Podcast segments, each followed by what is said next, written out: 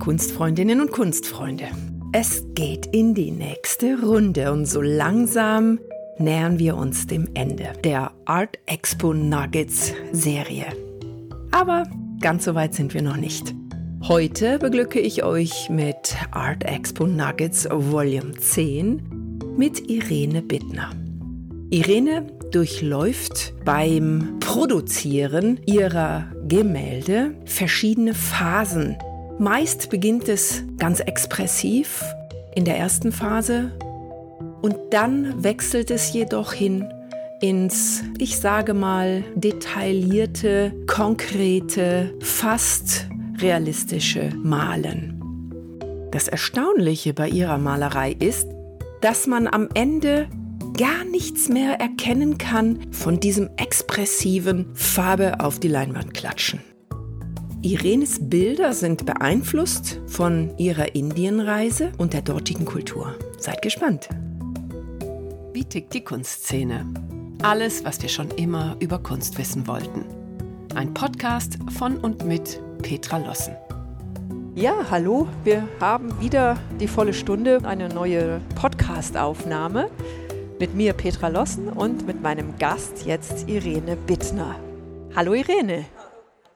Hallo Petra. Vielen Dank, dass hallo. du dabei bist und dass du Teil von unserer Swiss Art Expo bist. Freut mich sehr. Freut ich danke dir für deine. Zeit. Freut mich sehr. Ja, liebe Irene, du malst ganz ausgesprochen außergewöhnliche Bilder, wie ich finde. Hast du dir das Malen selber beigebracht? Ja, ich habe schon als Kind immer gemalt.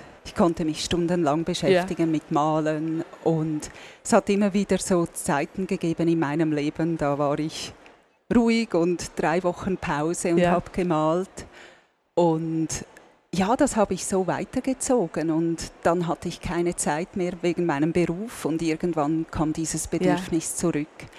Und eigentlich sitzt diese Frau gleich da. Sie hat mir ah, das, das okay. Tor aufgemacht, ja. wieder diesen roten Faden ja. zum Malen zu finden. Ja. ja. Ja, das kam eigentlich dadurch, ich habe in Happiness Magazin, kennst Nein. du das? Ist egal. Dort habe ich einen Artikel über Flora Bowley gesehen und ich habe ihre Kunstwerke gesehen und ich habe gewusst, diese Frau okay. muss ich kennenlernen. Und dann habe ich eigentlich ein Ticket gebucht und bin in die Staaten und habe ihre Technik gelernt. Und das ist mhm. intuitives ja. Malen.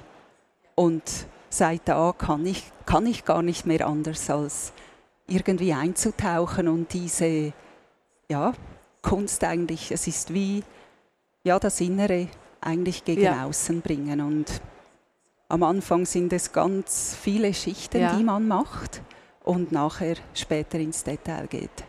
Jetzt habe ich alles verkürzt erzählt. Wir gehen jetzt noch ins Detail, weil sonst, sonst, oh, oh. sonst wäre der, wär der, Podcast schon zu Ende. Es wäre ein bisschen, bisschen sehr kurz. Erstaunlich ist, viele, die sagen, sie malen so ihr Innerstes, die malen dann abstrakte Bilder. Das ist bei dir ja jetzt, mhm. ja, siehst du es als abstrakt? Ich, ich eher nicht. Es ist eine Kombination. Oder wie würdest du es beschreiben? Also ich sehe jetzt zum Beispiel bei dem Bild, das du mir hier mitgebracht hast, sehe ich ein Auge, ich sehe eine Kette und ja, und so diverse Dinge. Wie ordnest du das selbst ein? Ja, bei mir ist es eigentlich immer ein Prozess, da ich mehrschichtig beginne am Anfang male ich total frei. Also ich tauche manchmal den Pinsel in die Farbe und Drauf. schmettere die Farbe einfach auf die Leinwand oder ich nehme dicke Farben zwischen die Finger und tanze einfach ganz locker, eigentlich wieder mal so mhm. völlig befreit, einfach mhm. auf die Leinwand zugehen und ich habe nie einen Plan, okay. was ich male. Das ist eigentlich wie eine ja. Geschichte.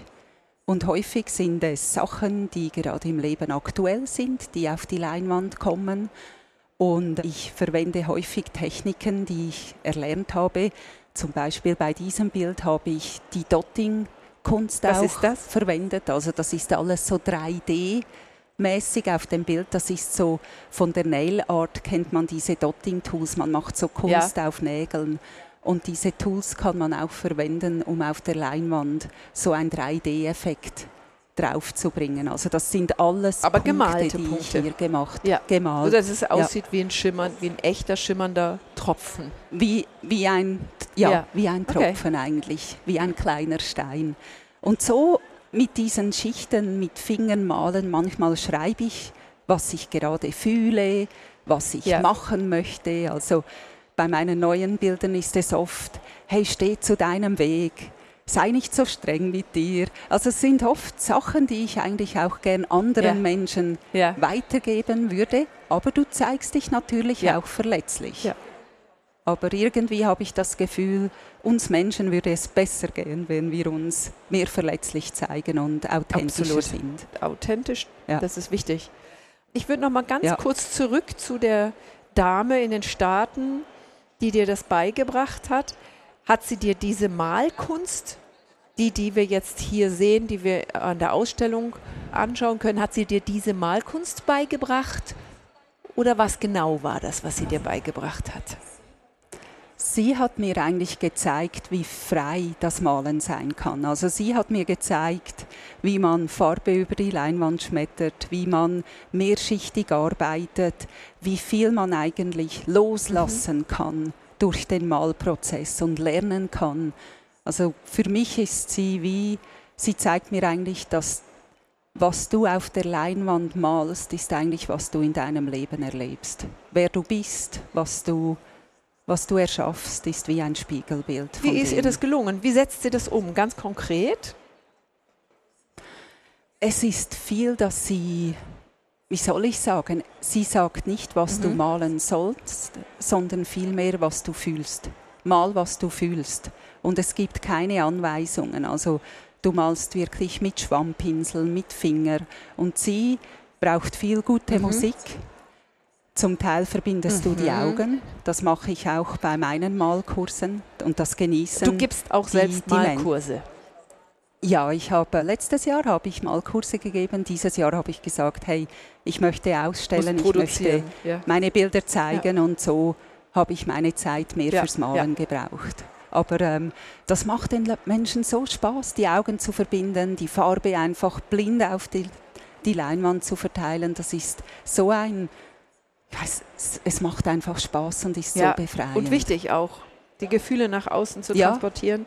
Das ist ganz wichtig. Ja, und so war es eigentlich für mich so bewundernswert, wie du von nichts plötzlich irgendetwas sahst auf deiner Leinwand, wie sich etwas Ja. entwickelt hat und ja, wie so wunderbare Kunstwerke entstanden sind und viel war es einfach eine sehr emotionale Geschichte hinten Ja. dran.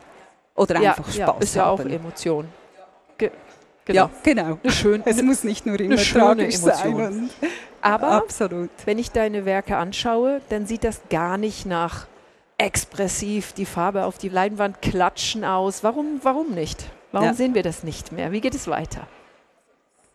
Also es kommen immer Schichten oder du siehst bei mir, bei diesem Bild, siehst du auch von der ersten Schicht noch Überbleibsel. Das sind diese Sachen, wo die Farbe Mhm. einfach läuft hier.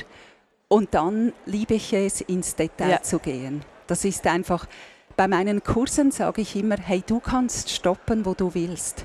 Weil ich verwende diverse Materialien, diverse Techniken oder Spray oder Farbstifte. Ich, ich brauche alles auf meiner Leinwand und ja, das ist eigentlich so wie die Freiheit. Du kannst aufhören, wann du möchtest. Und ich bin einfach so, ich liebe es, ins Ja, Detail zu sieht man. gehen und Ja. etwas rauszuschaffen. Also kriegst du quasi wie so eine Vorgabe von diesem Farbe auf die Leinwand klatschen, sage ich jetzt mal, und dann fängst du Mhm. an zu sehen, was da, was sich da zeigt und entwickelt, Entwickelt. hat oder Ja. entwickelt. Ja, ich habe keine Idee, was Okay. rauskommt. Das entwickelt sich eigentlich und plötzlich sehe ich, ah, das sieht eigentlich aus wie ein Auge oder Ja.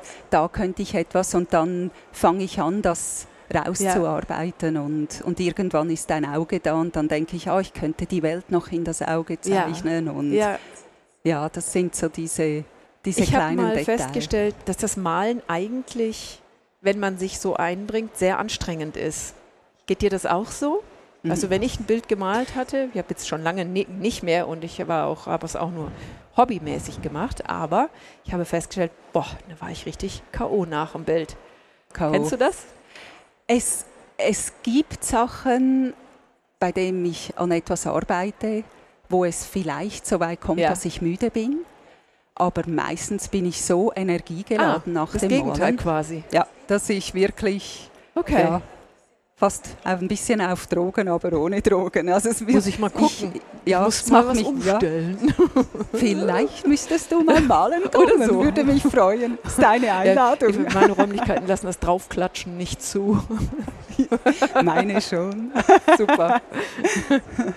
Mir ist noch aufgefallen bei deinen Werken, sie muten ein bisschen, ja, manchmal habe ich das Gefühl, ich sehe etwas von dieser Buddha-Welt in deinen Werken. Hast du Mhm. Zugang zu dieser Religion oder ist das Zufall und nicht gewollt? Wie kommt denn das? Ich, es interessiert mich. Ich war auch vier Monate Mhm. in Indien und habe eine Yoga-Ausbildung gemacht. Ich habe ein bisschen Ayurveda Mhm. studiert. Ich bin schon sehr Okay. angetan vom Ja. Hinduismus, aber Ja. auch Buddhismus. Ich, ich denke, ja, es, es erweitert einfach unseren Horizont auch in andere Glaubensrichtungen zu schauen und nicht nur in unserer Kirche sozusagen ja. zu bleiben und ja ein bisschen Mhm, weltoffen ja. bleiben und so kommt einfach das immer wieder etwas vor, auch wenn ich das nicht Ja. ja Ah, absichtlich okay. mache Spannend. Eigentlich. Es ist auch so, bei den neuen Bildern ist es mehr so, so ein bisschen die japanische Mhm. Philosophie, die Mhm. mich bewegt und die ich wunderschön finde, die in meine Bilder einfließt. Es sind einfach so kleine Fenster, die ich eröffne, was ja durch meine Augen, was ich sehe oder was ich lese Hast oder erlebe. so eine Art philosophisches Konzept, wenn du ein Bild anfängst, was du transportieren möchtest mit dem Bild? Religiös oder das- politisch oder Ja. gesellschaftskritisch oder was auch immer, zwischenmenschlich? Es ist interessant, bei meinem neuesten Bild Muyo, was Ja. ich hier ausstelle, ging es bei mir persönlich ums Ja. Älterwerden. Weil man realisiert Oh, plötzlich, ups, das ist einfach so, wir werden älter, wir können nichts machen und ich denke, viele Frauen haben so viel Mühe Ja. mit dem und machen so viel, dass man jünger aussieht und alles. Und bei meinem neuesten Bild Vergänglichkeit ist das Thema. Und da finde ich so viel Unterstützung in der japanischen Ja. Philosophie. Die, die schätzen das Älterwerden, die sehen auch den, den Wert in dem. Und ja, ich, ich finde das wertvoll, wenn man so Sachen hat, wo man sich neu orientieren kann und vielleicht etwas Neues lernen, als nur immer ja, das, was einem gerade Absolut. umgibt. Also Lernen ist immer eine ganz gute Sache. Sollte man Ja. nicht mit aufhören, bis man dann am Ja. Ende des Lebens dasteht. Ich glaube, das, Ja, und ja, nein, vielleicht, ich, ich kann es mir gar nicht vorstellen, dass man ein Leben lebt, ohne zu lernen. Aber Ja. vielleicht gibt es das doch. Ja, ja neugierig genau. bleiben, so aus den Ja. Augen von den Ja. Kindern zu schauen. Ja, sie, diese Frau, die dort Hallo. sitzt, sie ist für mich so ein Vorbild. Sie ist 93 Wow. Jahre alt Kompliment. und sie zeigt mir eigentlich so viel, wie man auch älter werden kann, ohne dass man das immer so als Tragik sehen muss, weil sie ist so neugierig, sie ist so wissensbegierig und das, das steckt mich auch an, neugierig Also, zu bleiben ja, und immer wieder ich Neues finde diesen lernen. Part am Älterwerden auch total spannend, weil man einfach, man bringt ja viel Erfahrung schon mit, man kann die Dinge dann anders transportieren für ein selbst, ein anderes Verständnis entwickeln. Ich finde auch, und das habe ich in meinem letzten Podcast mit Hubertus von Zettwitz besprochen, was die Kunst für den Geist macht. Auch für Kinder Mhm. ist es sehr wichtig und das ist das Tolle, aber das Älterwerden, der Körper macht halt einfach nicht mehr mit irgendwann. Das finde ich ein bisschen blöd. Aber gut, das ist ein anderes Thema. Da könnten wir noch in, die, Aber in das wir, wir wollen jetzt hier nicht ja, anfangen zu jammern über, das, über die Krankheit über, über unsere Körper. und über unsere Krankheiten oder sowas. Ja, aber das ist für mich auch so, das wäre so ein toller Punkt, wenn man in den Schulen viel mehr so das intuitive Malen hineinbringen würde. Einfach dieses aus sich herausgehen und mal was Ja. Wildes machen und die, die Farbe auf die Finger Ja, ja, tragen ja. und auf die Ja, ja, Leinwand sich bringen. ausleben. Ja. Ja. Und dann vielleicht Ja. weiterschauen, wie es weitergeht. Ja, Ja, genau. Wo finden wir dich hier in der Halle? Ich bin eigentlich beim Ja. Team hinten. Das heißt, der Gang direkt vis-à-vis Eingang? Gang direkt Mhm. nach hinten auf der rechten Okay, Seite. Gut. Wir gehen in Ja. der Mitte, Eingang einfach geradeaus weiter, relativ bis zum Ende. Und dann muss man sich umdrehen Okay. und dann sieht man Okay, diese Frau okay. auf, der, linken, Seite. Super. Gut. Ja. ja, liebe Irene, das war ganz spannend. Herzlichen Dank, dass du da Danke uns dir. Einblick gegeben hast in deine wunderbaren Werke und deine Gedanken. Dankeschön. Und ich wünsche dir ganz, ganz viel Glück. Herzlichen Danke. Dank, liebe Petra. Dir Dankeschön. auch alles Gute.